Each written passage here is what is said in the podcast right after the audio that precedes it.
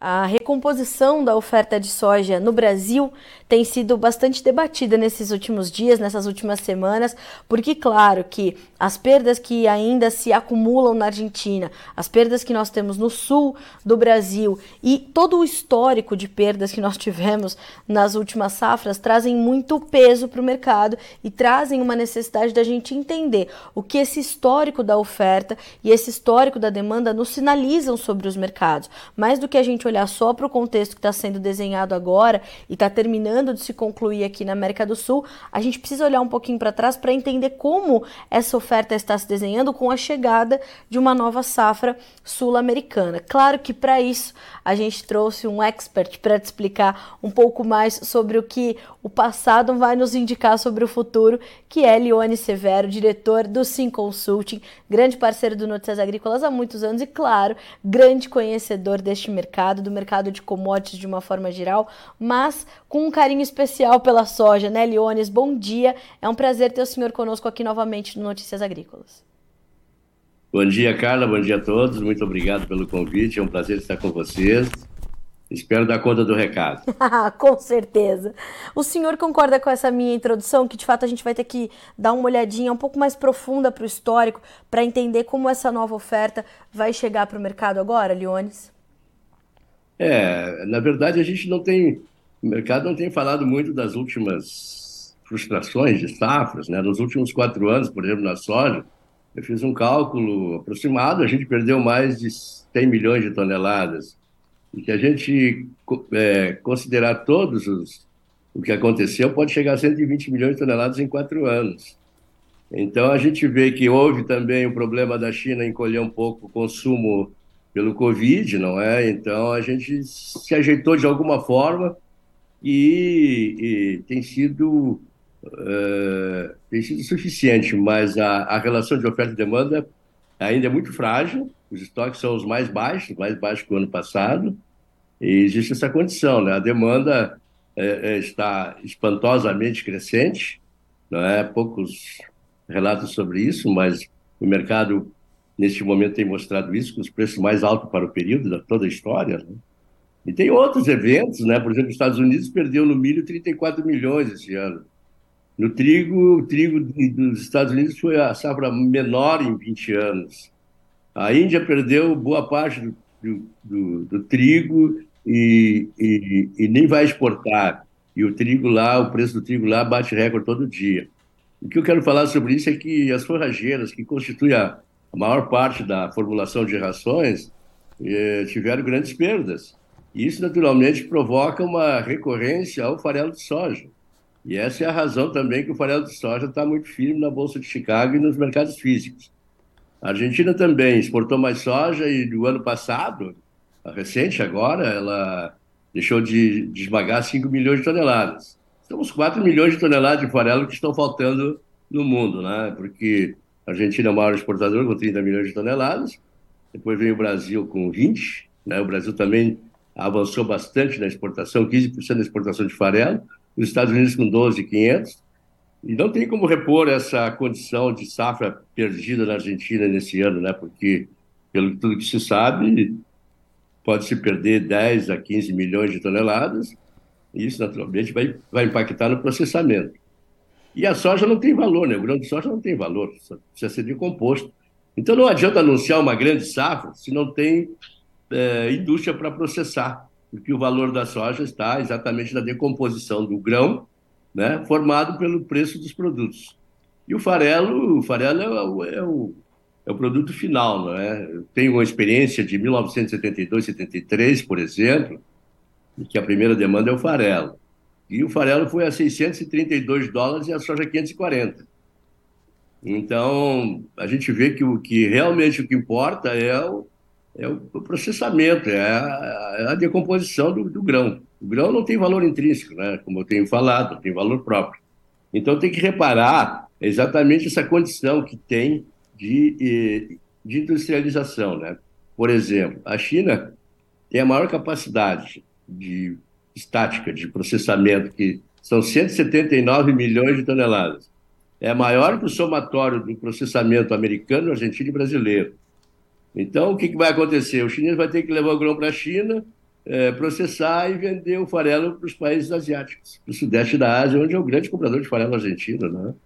É uma 60% da população mundial e tem uma certa expansão bastante vigorosa no consumo de, de, de proteínas, né? E esse é, é, o desequilíbrio do mercado. Até porque o preço hoje, o, que, que o preço é? O preço representa, o preço representa a, o preço é feito, né? Então a gente mede as causas, né? Que já são uh, bastante, bastante é, transparentes, né? Que são essas quebras de forrageiras.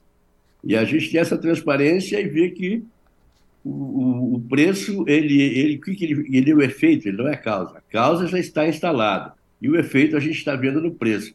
O preço, ele representa todas as causas que aconteceram no passado. Ele é a memória das causas que houveram no, na história da soja. Então, por isso que o preço está subindo e vai continuar subindo. Leones, uh, quando o senhor fala, não adianta a gente anunciar uma grande safra se a gente não tem indústria para processar. Ou seja, é, a gente vai ter que ver o Brasil continuar a exportar mais grão e, e perde-se, portanto, é isso que eu quero entender do senhor. A gente perde uma janela de oportunidade por não termos mais indústrias processadoras de soja no país, por a gente não trabalhar num programa para ampliar essa, esse processamento? É, é isso que o senhor está querendo nos trazer? É. O Brasil não tem assim uma matriz industrial, um parque industrial muito confortável porque está distante dos portos, não é? Então a gente tem que medir isso, que tem um custo muito mais elevado o fator de estiva do, do farelo é muito mais alto que da soja. Isso quer dizer, cabe muito menos farelo num navio ou num armazém do que cabe em soja. Até porque o farelo tem alta combustão, né, pelo seu próprio processamento. Então é um, é um, é um alto risco. Mas a indústria brasileira veio cambaleante por muitos anos e agora, com essa solicitação da demanda por proteína, é que ela melhorou bastante. Assim também os Estados Unidos têm margens excelentes, né? então não é que a gente está perdendo a oportunidade. A questão toda é que a gente não tem, uh, vamos dizer assim, as ferramentas para incrementar esse mercado. Não temos indústria, não temos portos mais. Os nossos portos também já estão vencidos, né? A gente tem um problema de logístico terrível e agora começa a ter o problema dos portos também, que hoje, por exemplo, no, no Paranaguá, uh, para a atracação do navio no, nos berços de granéis, tem 30 dias de espera. Né? Então, nós precisamos melhorar exatamente a nossa logística. Né? E nossa logística tem que ser através de construção de, de ferrovias e portos, e isso tem que aumentar para a gente continuar é, plantando mais e, e, abastecendo mais o mundo e trazendo mais divisa para o nosso país. Agora, ficar cantando de cima do telhado que a nossa safra é grande, que vai derrubar o mercado, só atrapalha. Só derruba para o produtor brasileiro. Chicago vai continuar subindo, é, a demanda é forte e a equalização perde a correspondência do preço do porto para o preço do interior, né? até porque a nossa logística também está um pouco mais complicada e mais custosa. Leones, a gente pode é, entender que esse momento de pressão sobre as cotações, ela vem muito mais dessa dificuldade logística do que efetivamente de uma grande safra que, que esteja sendo colhida aqui no Brasil? É, nós temos que entender que uma colheita é plena, né? a oferta é plena na colheita, enquanto que o consumo é parcimonioso. O consumo diário é intransferível, mas é diário, é parcimonioso. O que, que acontece? A gente tem uma, um excesso de oferta que causa exaustão em todos os pipelines, que a gente chama, todos os dutos, isso naturalmente deprime o preço. Né? Por quê? Porque o, os negócios todos se, se, se, equalizam em tempo presente. Né? Então, uh, para comprar uma soja que para carregar agora tem um valor. Agora, para comprar o futuro, o futuro não tem legitimidade, né? porque o futuro não tem utilização nem escassez. Então, o preço do futuro é um preço de barganha, né? para quem pode equalizar uma conta de, de resultado, seja a indústria chinesa, seja a indústria brasileira, uma conta de resultado que permita apanhar esse produto. Se não existe essa conta, naturalmente a oferta vai, vai, vai, pode ficar, o preço pode continuar caindo, entendeu? Mas não é uma condição, um fenômeno assim, é um fenômeno, é uma coisa pontual, porque a, daqui a pouco as coisas se, se organizam, uh, os embarques ganham ritmo, né? porque nós temos aí 10, 11 mil milhões de toneladas de soja para embarcar em navios dos portos. Né? Nós temos uma condição muito privilegiada no Brasil. O Brasil é o, é o país do futuro, como eu digo sempre, né? Porque O futuro já chegou, mas a gente precisa melhorar para alcançar o futuro de verdade, né, que é, é nossa capacidade de produzir. Né? Nós temos 153 milhões de hectares para produzir, nós somos a quarta, a quarta, a, quarta área do mundo em potencial agrícola, né, agricultável. Né? A gente pede para a Índia, que é o primeiro, para os Estados Unidos, que é o segundo, depois para a China e para a Rússia, né? São esses aí. E depois é o Brasil, é o quinto. Então, mas nós temos a, essa, essa, essa condição de a gente hoje planta 36, 66 milhões de hectares, né? nós temos mais 100 milhões para plantar, mas nós precisamos ter é, logística e expedição portuária, senão não vai adiantar, não. Leones, é, o que a gente pode entender, portanto, é que essa pressão que a gente já registra sobre os preços da soja brasileira, ela é pontual e essa equalização do mercado que vem na sequência pode dar condições melhores, portanto, para o produtor brasileiro avançar com a sua comercialização que está um pouco mais lenta em relação às safras passadas? É, não faz diferença esse negócio de dizer que está mais, tá mais atrasado, isso não faz. Tá. O que faz diferença é que a safra, a oferta é plena, não é? Porque mesmo que tivesse vendido antecipado, ocuparia o mesmo espaço da logística, né? Então esse negócio de atrasado que não vendeu, que perdeu preço, não é verdadeiro. Essa, essa afirmação não é verdadeira, até porque os melhores preços aconteceram a partir do, do, do mês de dezembro, né, do final do mês de dezembro, e, e, se estendeu por janeiro e agora fevereiro. E o preço vai continuar subindo, não tem, não tem produto no mundo para atender a demanda. O Brasil pode colher 160 milhões de toneladas, que não vai adiantar. O mundo tem um déficit já. A soja tem, eh, dentro da produção de e que a soja vai produzir, eh, 383 milhões da safra mundial contra uma demanda de 376, sem considerar as perdas argentinas e o, e a do Brasil, né, que o Rio Grande do Sul também está muito mal. O milho também já nasceu com um déficit. O milho, uma produção de 1 bilhão 155 milhões de toneladas para um, um consumo de 1 bilhão 165. Fora, naturalmente, a quebra argentina que pode acontecer. Então, nós temos, na verdade, um déficit. A relação de demanda e oferta é frágil e os estoques são menores que do ano passado. É por isso que eu digo, dentro desse cenário, Dentro do cenário que o preço representa as causas estabelecidas as relações de oferta e demanda e os estoques, nós, que são os fundamentos do mercado, nós vamos continuar com os preços altos. Gente... Pode ser que muitos produtores não aproveitem porque não tem tempo para esperar, mas que vai continuar, vai. Eu queria entender justamente isso, Leones. A gente tem um déficit, é, de, apesar dessa recomposição da oferta brasileira, a gente tem nessa safra, né? Porque o senhor trouxe, inclusive, números é, muito importantes para nós sobre esses, esses últimos quatro anos, né? Que o senhor falou que perdemos quase 120 milhões de toneladas. Então, só na Argentina em 2018, 20 milhões, nos Estados Unidos em 2019, 27 milhões de toneladas, no Brasil em 22, 18, e assim a gente vai pontuando para chegar nesses 120 milhões e as ofertas foram hora se recompondo, hora perdendo. Quando a gente faz um balanço e a gente olha para o quadro hoje, a gente está falando do mundo sofrendo ainda com um déficit de oferta de soja, ou a gente está falando com um déficit de oferta de grãos, de forrageiras, de uma forma geral, é, quando a gente olha para essas matérias-primas? É, a gente está falando de, de, de grãos e forrageiras e soja, né? Nós temos um déficit mundial. Por isso que eu digo, o Brasil não recompôs nada. A safra brasileira não atende à necessidade da demanda. Então, essa, esse é o, é o vigor da causa, né? Porque, por exemplo, o farelo, farelo, o farelo é a proteína mais, mais importante produzida em escala no mundo, né? Essa é comparada à farinha de peixe, que esse tem três vezes o preço do farelo de soja. O farelo de soja é como um aditivo, né? Ele não chega nem a 20% é, de utilização na composição das rações. E eu, medindo o, o o percentual de, de, de, ou ponto de proteína, o farelo ainda é barato, entendeu?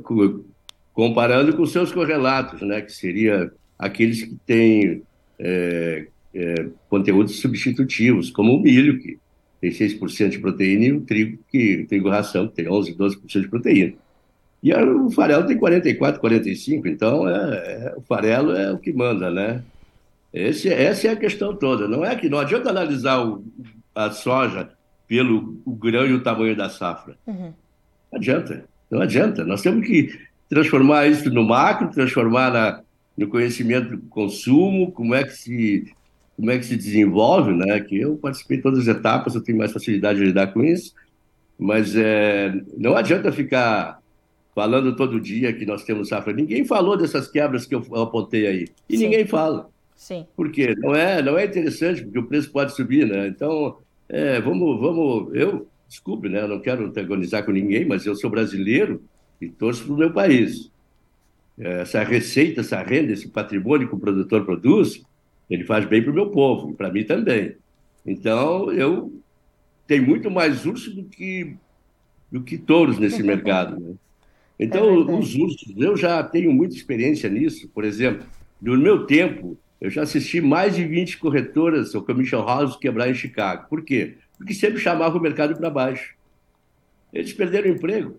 E é o que vai acontecer no Brasil, muitos desses analistas que vivem chamando o mercado para baixo, vai perder o emprego, porque o mercado não vai cair, o mercado vai subir. E a gente vive disso, a gente vive. A única receita que tem toda a cadeia é o grão. Então, nós todos, ou complementares ou acessórios, nós todos vivemos da renda de quem produz. Então, nós temos que torcer para quem? Nós temos que torcer para quem produz e para o nosso país. Sem dúvida. Leones, o senhor, hoje bem cedinho a gente já estava conversando sobre alguns pontos importantes e claro que a China não vai ficar de fora dessa conversa. E a gente estava tratando dessas, dessas últimas informações que foram divulgadas, né, do Ministério da Agricultura chinesa apontando que vai aumentar a sua área com soja, né, cultivada com soja, vai apostar nos geneticamente modificados para tentar reduzir a dependência da soja brasileira. É, e o senhor sempre é, é, traz essas, essas declarações Talvez a China esteja de fato buscando é, aumentar a sua área de soja porque sabe que a oferta brasileira é insuficiente para atender a demanda, mais do que para diminuir a sua dependência? Não, a China. Isso aí é um documento do governo chinês que já há muito tempo é apontando que quer reduzir a exposição de importação de alimentos, não é? Mas essa versão aí é uma versão muito duvidosa que estão apresentando aqui. Eu, eu, acho que até um pouco de terrorismo e inexperiência. É, não é assim, não funciona assim. A China não tem mais área, a China precisa de área e a, que a soja precisa, né? A soja, dentre as principais commodities, é a que tem, é a que tem menos rendimento por hectare. E a China não tem essa terra para produzir soja. Está é, tá tudo tudo distorcido. Né? Infelizmente, as notícias que chegam no Brasil chegam de uma maneira tão, tão ambíguas, tão desesperadoras até para os produtores, coitados, mas não tem nada a ver isso. A China pro, provavelmente vai estabilizar, sim, a importação de soja ao redor de 100 milhões de toneladas, né? Isso pode acontecer, está no... Mas é um, é, um, é um projeto do governo, mas não significa que vai ser logo e depois tem outra, né? Os americanos estão aumentando vigorosamente a capacidade de, é, de processamento. Então, são 20, 27 indústrias sendo construídas nos Estados Unidos, já começam a funcionar algumas agora nesse 2023, e até 2026 será um aumento de 62 milhões, que é a capacidade estática de hoje, anual, vai passar para 83 milhões de toneladas. Isso posto, significa que os Estados Unidos, daqui a três anos, dois anos, três anos, não vai conseguir embarcar mais do que, exportar mais do que 30, 35 milhões de toneladas de soja. E sobra para o Brasil essa, essa, essa, essa fatia, né? porque é, eles, eles naturalmente, os, os, essas indústrias todas que são potentes americanas, né? além das 36 que já tem, agora mais 27, isso é a percepção que o mundo está precisando de indústrias, né? porque quando a gente monta um negócio é porque está sendo solicitado né? ou nós, nesse caso, pelo consumo, pelos consumidores. Então, essa é uma equação bastante fácil de se perceber, e o Brasil, naturalmente, vai participar com muito mais intensamente na exportação do grão. E outros países também, já como está faltando o farelo e vai continuar faltando, outros países também estão montando indústrias no, na, no, no Oriente Médio, na Ásia. Então, o, o, mercado é evolutivo, né? o mercado não está parado, não, não é porque produzimos 160 milhões, 150 milhões de toneladas esse ano, que a gente não possa produzir 160 no ano que vem e que não vai ter comprador. Isso não existe. A única coisa que pode acontecer é uma depressão no preço por questões de exaustão de logística ou mesmo de oferta em pouco tempo.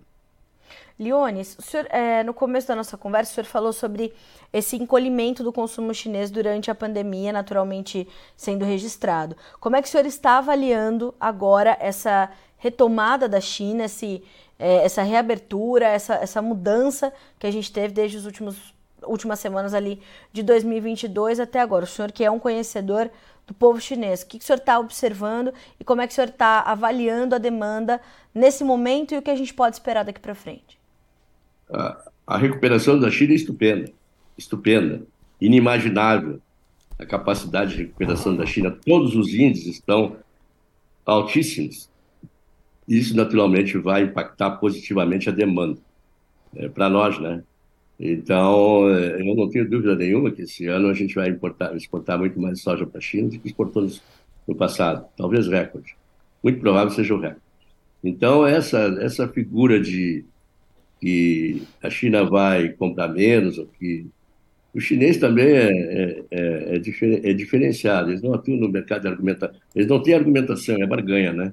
Então a gente, eu que conheço bem, tenho uma boa leitura do governo e também da, do povo chinês, eu, eu posso ter alguns, entre, nas entrelinhas eu tenho algumas views bastante completas do que acontece lá. E, e naturalmente que nós vamos ser muito beneficiados com isso. Leones, a gente tem aqui algumas perguntas para o senhor, o Almir Secato.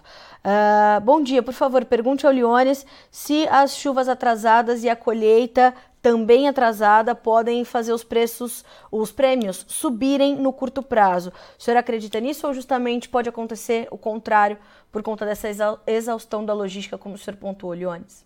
Em primeiro lugar, o prêmio não cai, né? o prêmio é derrubado pela conveniência, assim como o preço a oferta é que derruba o preço, o preço e o preço, né? Porque enquanto não der vazão um pouco dessa oferta que está represada pelo atraso né, dos embarques, até porque houve muita chuva nos portos, né? E atrasou os embarques de milho, e agora na sequência soja. Enquanto não der vazão para esse excesso que está é, causando exaustão na logística é, e na expedição portuária, a situação não se recompõe mas os preços a, futuro com certeza serão melhores, né? É, o milho brasileiro chega na China hoje com 60 dólares de margem positivo, o americano chega com 15. A soja eu não calculei, mas deve ser mais ou menos a mesma coisa, porque a nossa soja tem sido vendida mais barata que a Argentina e mais barata que a americana. Por, esses, por essas situações pontuais que nós temos da estrutura do nossa, da nossa cadeia, né? A logística, é, principalmente, as safras, e essas grandes safras que nós temos, que temos que depurar um pouco isso e abrir um pouco mais de portos para que a, é, a gente tenha mais retorno, né? E a nossa logística é caríssima também, já é um preço horroroso. Isso aí é o grande, a grande penalidade do nosso país é a logística, o custo da logística. Leone, o senhor sempre traz também nas suas análises a interferência que o macro cenário, que, é, que o mercado financeiro tem, mas mais do que isso, que os participantes do mercado financeiro têm no preço das commodities agrícolas. Como tem, isso, tem sido isso nesse momento onde as questões sobre a, a, o futuro da economia global são tão latentes, né? A gente tem análises que vão mudando quase que diariamente por instituições internacionais, por bancos, enfim. É, e como é que isso vai impactando, interferindo ali na realidade dos fundamentos para trazer efeitos para os preços das commodities agrícolas? Não, os fundamentos não pertencem aos derivativos. Esses são, são, fatores eventuais, né? Porque é, se não, o produto que é soberano, se não há produto, não há mercado, não há logística e não há derivativos. Né? Então, muita gente que precifica, Chicago precifica. Chicago não precifica nada. A única coisa que, está, que, que se expressa pelo preço é o produto. Né? Chicago é uma intervenção financeira que aproveita os intervalos ou o vácuo deixado pela parcimônia do consumo, que é lenta. É diária, intransferível, mas é lenta. Então, oportuniza muitos eh, financeiros a negociar a Bolsa de Chicago. Mas o que decide mesmo sobre o preço é exatamente o produto. Leones, a sua. A sua é, é, senhor, como é que o senhor avalia esse momento assim para o pro, pro nosso produtor? Né? É, porque a gente tem uma série de, de de, de análises nesse momento. A gente tem o produtor muito preocupado. Ele fez uma safra cara na, na, na temporada 2022-23, mas que ele conseguiu driblar essas condições. É, vem com uma, com uma bela de uma oferta agora, com é, né, uma demanda da China que trouxe todos esses, esses soluços por conta da pandemia. Como é que o senhor avalia hoje o produtor de soja do Brasil, é, tendo o histórico que o senhor tem, o conhecimento que o senhor tem do nosso mercado, principalmente com o status que a gente tem hoje de maior exportador e de termos uma soja de excelente qualidade para entregar também para o mercado de exportação? É, o Brasil é protagonista, né? Há muito tempo que o domínio do mercado se transferiu do hemisfério norte para o hemisfério sul, né?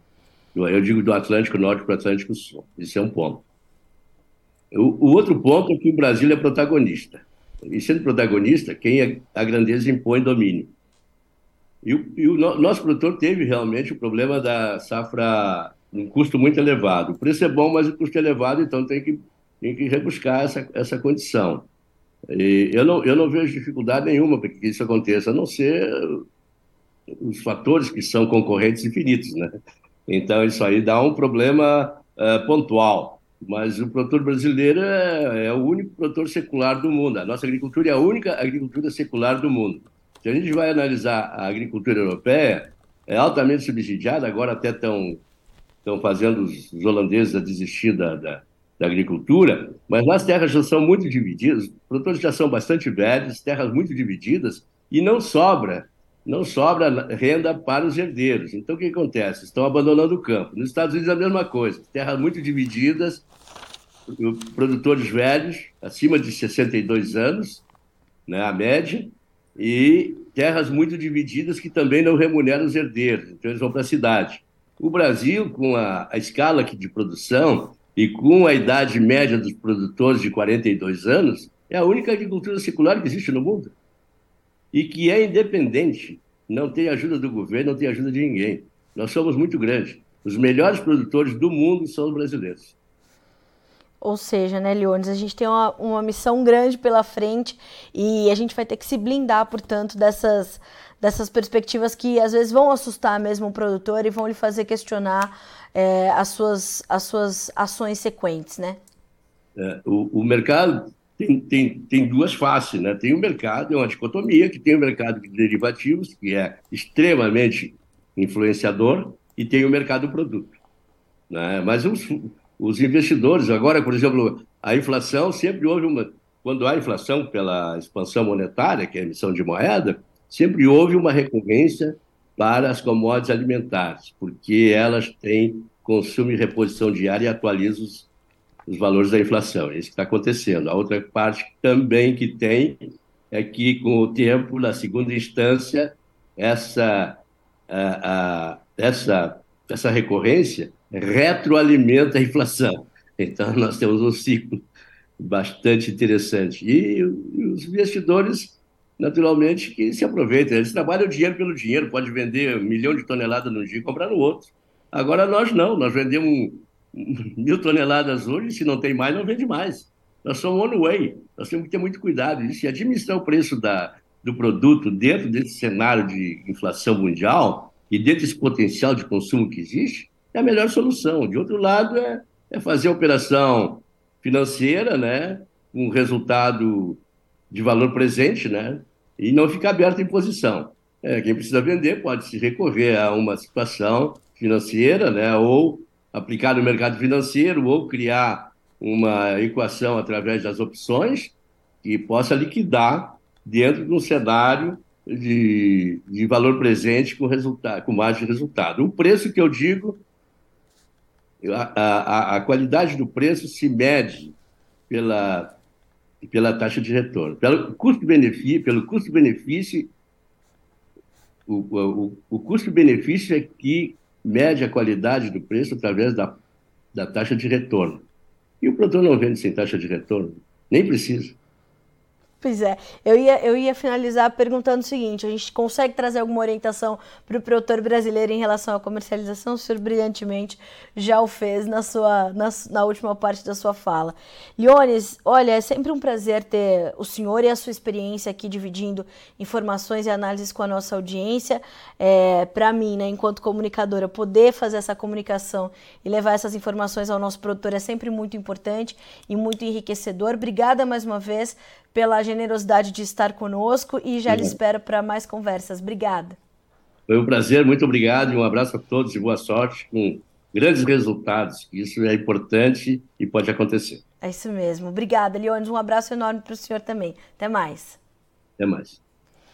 Senhoras e senhores, Leone Severo, é, depois de um tempo, né? Aqui ele estava ali com com algumas, algumas situações para resolver, alguns probleminhas, mas de volta. Mas o Leone sempre muito atuante é, nas redes sociais, no Sim Consulting. É, se você ainda não conhece, inclusive, o serviço do Sim Consult, busque saber. Ali tem análises diárias do Leone. O Leone sempre muito atuante ao lado do produtor é, para trazer essas, essas informações né, para a nossa audiência.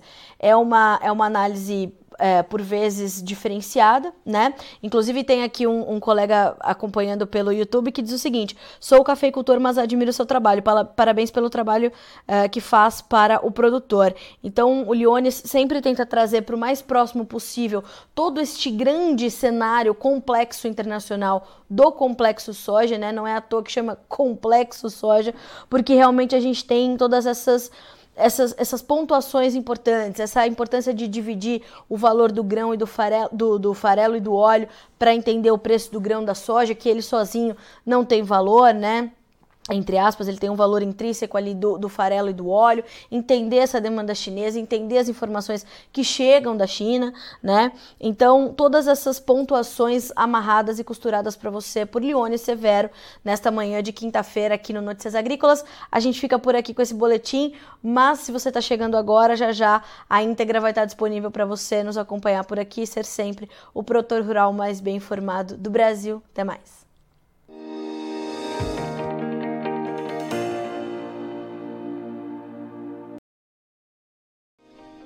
Se inscreva em nossas mídias sociais. No Facebook, Notícias Agrícolas. No Instagram, arroba Notícias Agrícolas. E em nosso Twitter, arroba Norteagri. E para não perder nenhum vídeo, não se esqueça de nos acompanhar no YouTube e na Twitch, Notícias Agrícolas Oficial.